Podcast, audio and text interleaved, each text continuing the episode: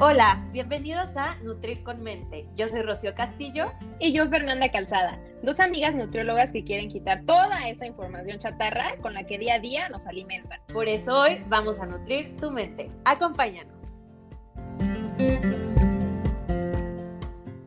¿Cómo están? Bienvenidos a un episodio más de Nutrir con Mente, ahora con un tema que está ahorita pues muy de moda y es este miedo que nos han eh, metido por este hermoso este hermoso macronutriente que la yo traumada. soy ya la repito, lo repito ya, siempre lo tengo en mi cabeza. y son estos hidratos de carbono, carbohidratos para los cuates y carbs para los que hablan en inglés, ¿no, Rosca? Sí, aquí les presento a mi amiga Fer, que es la reina del carbohidrato, por eso les digo que es la traumada. Los ama con todo su corazón. Soy fan, sí. Sí, cada que le dicen yo no como carbohidratos, bueno, yo pego el susto. Sí sí sí, sí la verdad es que sí. Es que en lo personal yo no podría vivir sin carbohidratos. Entonces. O sea, igual no puedo vivir sin carbohidratos, sin embargo, yo sí era de esas personas que le tenían pavor a los carbohidratos. En algún punto me valía y me atascaba de carbohidratos, pero sí llegué a tener ese mito de que los carbohidratos eran malos y de que los carbohidratos engordaban. La verdad, si me preguntas ahorita, ¿de dónde sacaste ese mito o esa información? Yo, Rocío, no me acuerdo, pero lo tenía súper arraigado. Yo creo que todos en algún punto, yo también lo llegué a pensar, pero, pero bueno, eh, para eso es este podcast, amigos, para desmitificar ese esto y vamos a ir desglosando precisamente de dónde creemos que surge esta idea del miedo y si sí es, o sea, si tenemos que tenerle miedo, no, ¿por qué? ¿Qué onda con los carbohidratos? Sí, vamos a ver qué tan real es esta información y pues nada, vamos a empezar. Yo creo que lo más importante para nosotros decirles si es bueno o no es bueno este macronutrimento es darles la función. Sabiendo la función, nosotros nos vamos a dar cuenta si los necesitamos, no los necesitamos, si son buenos, malos o qué onda. Entonces, Fer, empieza tú con la función, por claro favor. Claro que sí. Bueno, primero, antes de pasarnos a la función, que también es muy importante, es saber qué es, eh, qué son los carbohidratos. Y nosotros, eh, así como general, de los alimentos obtenemos tres macronutrientes, que son primero los carbohidratos, los lípidos y las proteínas. Y los carbohidratos ¿Cuál es su función? Bueno, pues aquí les va. La función de los carbohidratos es brindarnos energía. El cuerpo lo necesita para realizar todas las actividades, desde respirar hasta correr un maratón. Y ahora sí que el favorito de nuestro cuerpo para obtener esta energía son los carbohidratos pero también puede obtener energía de diferentes sustratos como lo es los lípidos o las grasas este, y también las proteínas. Pero ojo, esto no quiere decir que sea lo ideal o que el cuerpo esté diseñado para esto. Esto es como un método o un mecanismo de supervivencia cuando nosotros le quitamos los carbohidratos al cuerpo. Nuestro organismo tiene que seguir funcionando sí o sí y estos son sus mecanismos. Exactamente.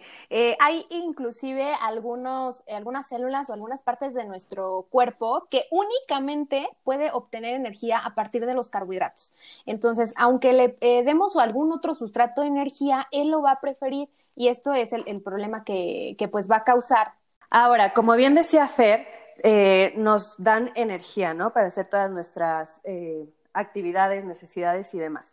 Pero también dentro de los carbohidratos tenemos diferentes tipos de carbohidratos. Tenemos los complejos y tenemos los simples. Entonces, ¿de qué se van a diferenciar uno del otro? De, obviamente, su estructura química y también de la energía que nos proveen. Unos nos dan energía a largo plazo y otros nos dan energía inmediata. Los carbohidratos complejos son, eh, pues sí, estructuralmente más grandes, más largos, y esto va a hacer que nuestro cuerpo tenga la capacidad de ir cortándolo, eh, ahora sí que pasito a pasito, y de esta manera, pues nos va a ir brindando energía de una manera paulatina. Eh, en comparación con los carbohidratos simples, que son moléculas muchísimo más pequeñas, y entonces en cuanto entran a nuestro cuerpo se absorben, se metabolizan y asimismo nos dan energía instantánea. Dándoles el ejemplo, en una carrera, cuando corremos eh, una carrera eh, de resistencia prolongada, pues necesitaremos hacer una, lo que llamamos una recarga de carbohidratos em, una, una noche antes o un día antes para que nos pueda brindar energía pues durante los kilómetros que la vayamos corriendo. En comparación con los carbohidratos simples, que esos los vamos a preferir horas antes de la carrera para que en ese momento nos brinden la energía adecuada para poder arrancar. Y ojo, aquí sí hay diferentes tipos de carbohidratos, pero no estamos diciendo que uno sea mejor que otro. Sí, los dos cumplen funciones diferentes, nada más. Pero este, los dos son necesarios. 100%. Y ahora les vamos a dar algunos ejemplos de carbohidratos complejos y carbohidratos simples, porque de pronto ustedes me van a decir o nos van a decir, sí, este, muy padre que me digas cuál es el complejo y cuál es el simple, pero ¿dónde los encuentro? Exactamente. En ejemplos, en alimentos, los simples los vamos a encontrar en el azúcar de mesa, la miel, la mermelada, las frutas, que sí, también, tienen, azúcar simple, bueno, son, son carbohidratos simples, pero pues bueno, ahí hay de calidad a calidad y ahorita vamos a explicar esa parte. Los complejos. Está la papa, el camote, sí señores, la papa y el camote están catalogados como un carbohidrato complejo. Y aquí quiero tocar algo súper importante. Muchas veces eh, consumimos en exceso carbohidratos, pero porque no tenemos la información eh, correcta de lo que es un carbohidrato como tal. Y muchas veces pensamos que estamos consumiendo papa y camote y lo estamos consumiendo en forma de verdura cuando no es así. También tenemos lo que es la pasta, el arroz, avena. Eh, ¿Qué más, Fer? Ayúdame, ayúdame. Quinoa. La tortilla. La tortilla, amaranto. Deliciosa. la tortilla, exactamente. Y bueno, aquí yo también quiero hacer este punto eh, aclarar este punto porque siempre le tenemos como este miedo a la tortilla y a mí me llegan pacientes y, y Fer, es que ya dejé la tortilla, fascinados. Y yo me quedo. ¿por? ¿Por? dejaste la tortilla? Exacto, es un carbohidrato, ¿sí? Pero bueno, es, una, es un carbohidrato que también nos aporta calcio, que nos aporta fibra, que que es mexicano. Entonces, no hay que tenerle miedo a la tortilla, no hay que tenerle miedo a los carbohidratos en general, pero bueno, aquí hablando de la tortilla, pues no hay que tenerle miedo a la tortilla, ¿no? No, al contrario, como tú dices, la tortilla es un súper alimento. Y creo, Fer, que todo este temor radica precisamente en que tenemos súper satanizados a los carbohidratos y que nos fijamos muchísimo en que si nos aportan muchas calorías o no, pero no nos voltea o no volteamos a ver la calidad realmente del alimento. Un claro ejemplo es la tortilla. O sea, nos aporta tantos nutrientes y tantos beneficios, pero ahí no engorda. Fíjate que eh, lo tocas muy claro. Nos quitamos la tortilla, pero eh, eh, preferimos el arroz o la pasta. Y pues hablando de calidad entre el tipo de carbohidrato que nos aporta pasta y la tortilla, preferimos la tortilla el impacto que van a tener en nuestro cuerpo es aumentar em, de una manera más rápida el azúcar, entre comillas, el azúcar en sangre por el índice glucémico en comparación con la tortilla. Entonces, ahí vemos un claro ejemplo de que dentro de los carbohidratos también existe eh, de carbohidratos, ahora sí que dentro de los carbohidratos también hay, hay razas y hay especies de, de saber elegir el mejor, ¿no? Claro, por ejemplo, vámonos a los simples. Creemos que por escuchar la palabra simple todo está mal porque luego, luego nos vamos a lo que son los pasteles, las galletas y todos los carbohidratos que a mi señorita Fer que tengo aquí enfrente le encanta. Soy fan, sí. ¿Verdad? Pero también como, como hace rato decía Fer, eh, tenemos lo que son las frutas, eh, bueno, la fructosa. la fructosa la encontramos de forma natural en todas las frutas. ¿Y qué pasa? También es algo o un alimento que tenemos súper satanizado, pero no entiendo por qué si está full de, minerales, full de vitaminas, fibra y demás. O sea, es un alimento también que no puede faltar en nuestra alimentación. Sin embargo, estamos demasiado enfocados en que no, tiene muchas calorías, entonces, este, no, no es bueno. Pero, ¿qué tal la barrita? ¿No, Fer? Lo que platicábamos hace ratito, de que llegan a consulta con una barrita que dice saludable y solo 100 calorías y volteas eh, la lista de ingredientes y dices, no, esto no, no, no es ni saludable ni hay que consumirlo.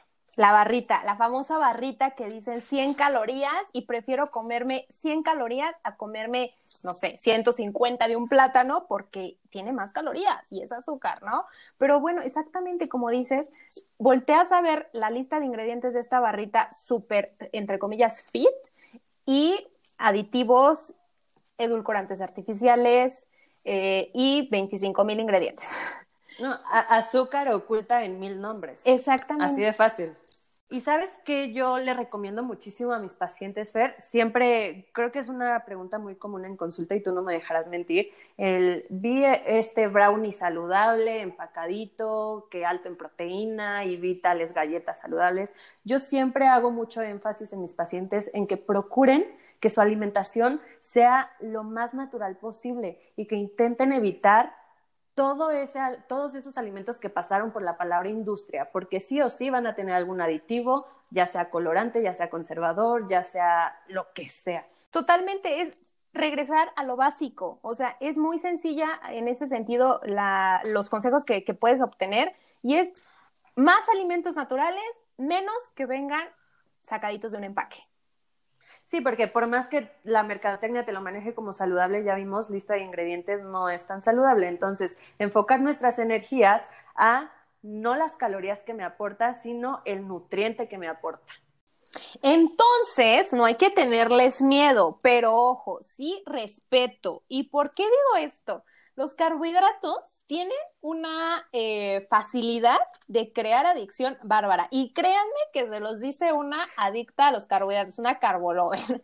Pregúntele a Fer esa adicción. Por favor. ¿Por qué?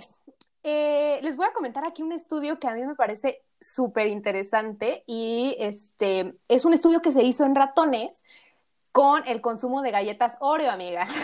No, yo soy Oreo Lover. Por favor, siguiente punto, Fer. Este, este estudio no nos interesa. Déjenme se los cuento, por favor. ¿Qué pasó? Les dieron galletas Oreo a los ratoncitos y notaron que cuando se los quitaron, los ratones tenían en su organismo un, un impacto como si les hubieran quitado las drogas, o sea, tenían un síndrome de abstinencia cañón después de haberles suministrado galletas Oreos y, quitado ese, ese aporte. Entonces, ¿qué quiere, qué, qué, qué relacionó este estudio? Que precisamente eh, el azúcar tiene una asociación ahora sí que como una droga y eso es lo que sucede. Y por eso es que es tan fácilmente pasarnos de la cantidad que debemos de carbohidratos. Entonces, el problema no es en sí que estemos consumiendo carbohidratos, es que estamos consumiendo carbohidratos de más. Y tocaste un punto, híjole, que a mí me encanta platicar y me encanta explotar, porque por ahí vemos muchísimos, eh, muchísimas personas en redes sociales, en la televisión, de alimentos para bajar de peso, alimentos para subir de peso. Y te ponen así la lista de alimentos, pero ¿saben qué? Un alimento por sí solo no tiene el poder de subirte de peso, de bajar de peso o de modificar en sí tu composición corporal. Esta modificación es multifactorial. Entonces, si, si por ahí te dicen que la papa engorda o que la tortilla engorda, no es cierto. Lo que engorda o lo que te sube de peso son las cantidades, porque les voy a explicar un concepto súper, súper básico en este, en, en este tema, que es el balance energético. ¿Qué es el balance energético? Ahora sí que la relación que hay entre el consumo de, de calorías o energía y el gasto de las mismas cuando nosotros estamos eh, consumiendo más calorías de las que estamos gastando, se dice que tenemos un balance energético positivo. Cuando el aporte de calorías o de energía es menor al gasto, tenemos un balance energético negativo. Y cuando el gasto es igual al aporte de energía o de calorías, eh, tenemos un balance energético neutro. Entonces, ¿qué pasa? Si nosotros estamos en un balance energético positivo, que estamos consumiendo más calorías de las que estamos gastando, sí o sí vamos a subir de peso o vamos a tener un poco de aumento en nuestro porcentaje de grasa. ¿Por qué? Porque simple y sencillamente esas calorías que estamos consumiendo de más no las estamos gastando, se están almacenando en nuestro cuerpo. Pero no necesariamente es porque consumiste tortilla o porque consumiste papa o porque consumiste cualquier otro carbohidrato o incluso la fruta, porque también a la fruta le atribuyen mucho el subir de peso, ¿no?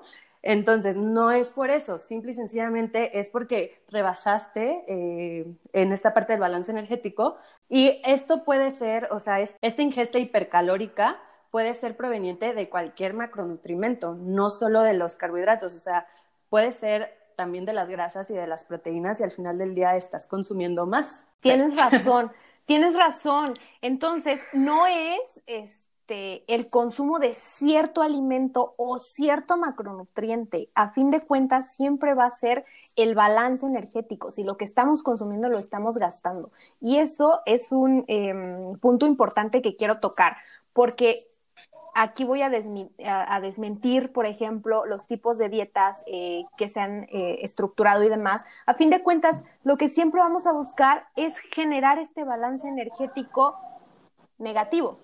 Cuando el objetivo es pérdida de peso. Pérdida de peso, exactamente. Sí, sí, sí, esto me estoy refiriendo a eso. Sí, también es bien importante aquí mencionar que un balance energético positivo, negativo o neutro, ninguno es mejor que el otro. Al final del día también todo esto se enfoca al objetivo que tú tienes. Objetivo, siempre, trabajar sobre objetivos específicos y personalizados, muy importante. Regresando a los carbohidratos, eh, además de esta adicción que tenemos y por eso nos podemos pasar muy fácilmente, también hay una falta de información grandísima en este tema. Ya lo tocó eh, Rocío eh, cuando hablamos de los carbohidratos complejos y saber que la papa y el camote son carbohidratos y ser conscientes, no son malos, inclusive son carbohidratos de buena calidad, pero hay que ser conscientes de que estamos consumiendo carbohidratos cuando los comemos. Precisamente para evitar eh, pasarnos en nuestras porciones de carbohidratos, porque al final del día eh, nosotros buscamos tener nuestros platillos lo más equilibrados posibles, pero si no tenemos esta información, entonces estamos pensando que estamos comiendo de una forma cuando en realidad estamos comiendo de otra. Yo les voy a compartir una experiencia que ahorita, híjole, me da un chorro de risa.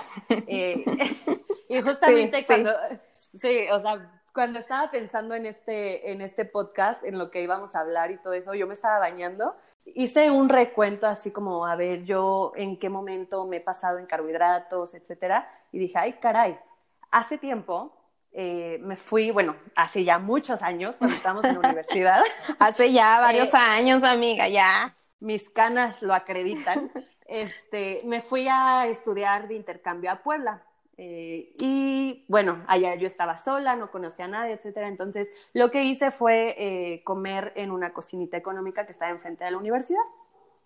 Entonces, justamente pensando en este podcast, dije, no inventes, yo pensando que comía súper saludable y ahorita haciendo todo el recuento, yo creo que consumía como 10, 11 porciones de carbohidratos en esa sentada de comida. A ver, ejemplifícanos, Ajá, cuéntanos. Mira, me recibían, Fer, con el la canastita de bolillo y la mantequilla. Y claro que yo muerta de hambre, pues ahí voy con mi bolillito y mi mantequilla. Después llegaba ya sea sopa de fideos, espagueti este, o sopa de arroz. Y en el plato fuerte me servían mi guiso con papas cocidas generalmente, eh, también más arroz y tortilla. O algunas veces lo acompañaba también con bolillo. Entonces ahí estamos hablando que en ese platillo yo tenía carbohidratos eh, de la papa, del arroz, de la tortilla, del bolillo, del espagueti y aparte eh, mi postre, porque claro que... Rematar.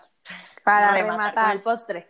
Entonces el postre generalmente era ya sea un flan, un pastel de lote y aparte, o sea, todavía de eso, pues la, la, la bebida, que regularmente era agua de frutas, pero sabemos que dentro de, de estos restaurantes generalmente estas aguas están ultra azucaradas. Sí, las puedes rebajar con eh, agua y te haces otros tres, cinco vasos. sí, entonces ahí haciendo el conteo, les repito, yo estaba consumiendo no sé, unos nueve, diez u once carbohidratos. Y los, yo, los carbohidratos del día, amiga. Del día. sí. Y yo, pero para nada era consciente de eso. Entonces, claro que en ese momento yo traía muchas ideas en la cabeza siendo estudiante de nutrición, digo, apenas íbamos medio empezando, pero al final del día yo decía, no, es que ya, no voy a comer tortilla. la tortilla es la culpable. O sea, me sigo tomando, me sigo tomando mi agüita de limón con cinco cucharadas de azúcar, pero le bajo a la tortilla porque la tortilla engorda. sí, la tortilla era la culpable. Entonces, ah, yo estoy segura que muchas personas se van a sentir identificadas con esta anécdota porque pasa y pasa todos los días. Aquí lo importante, y como les decíamos, me parece que fue en el primer capítulo, eh, lo importante es que seamos conscientes, que nos informemos, que sepamos qué, es lo que nos estamos llevando a la boca y claro que para eso estamos nosotros los nutriólogos, para orientarlos y para quitar todos estos mitos y todas estas ideas que bien es delicioso comer y claro que puedes hacerlo sin ser tan restrictivo y sin decir tengo que quitar esto, esto, esto y esto. Simplemente hacer mejores elecciones y elecciones muchísimo más conscientes. Conscientes, es la palabra. Saber qué es lo que, el alimento tiene de acuerdo con la información, acercarte a tu profesional de la salud para que te guíe de acuerdo a tus objetivos y no quitarte alimentos, porque como bien dices, o sea, comer es bien rico, comer es una maravilla, hay que tomarlo como eso, simplemente ser conscientes de lo que sí este, eh, va de acuerdo a mis objetivos y balancear, saber equilibrar y pues con eso tenemos resultados. Ya para concluir, queremos recordarles, no hay alimento malo, no hay nutriente malo, la clave está en el equilibrio de acuerdo a los objetivos personales. Sí, porque también algo muy, muy restrictivo no se va a disfrutar, lo vas a padecer muchísimo y la nutrición, la alimentación se tiene que disfrutar, no sufras. Aplausos, amiga. Es esa. Gracias, gracias. Muy bien dicho, bicho. bueno, y la próxima semana vamos a continuar con este tema de los carbohidratos, con un tema bastante de moda, la dieta cetogénica, dieta keto. ¿Funciona? ¿No funciona? ¿La recomendamos? ¿No la recomendamos? ¿La hemos hecho? ¿No la hemos hecho? En fin, tenemos mil y un cosas que queremos compartir con ustedes y es un tema muy controversial, por eso nos emociona tanto y espérenlo porque va a estar bueno. Se va a poner bueno, así que nos vemos el próximo miércoles. Bye bye. Esto fue Nutrir con Mente. Gracias por escucharnos y ser parte de este proyecto. No olvides seguirnos en nuestras redes sociales, arroba Nutrir con Mente. Para que te enteres de todo lo nuevo. Nos vemos en el próximo capítulo. Bye bye.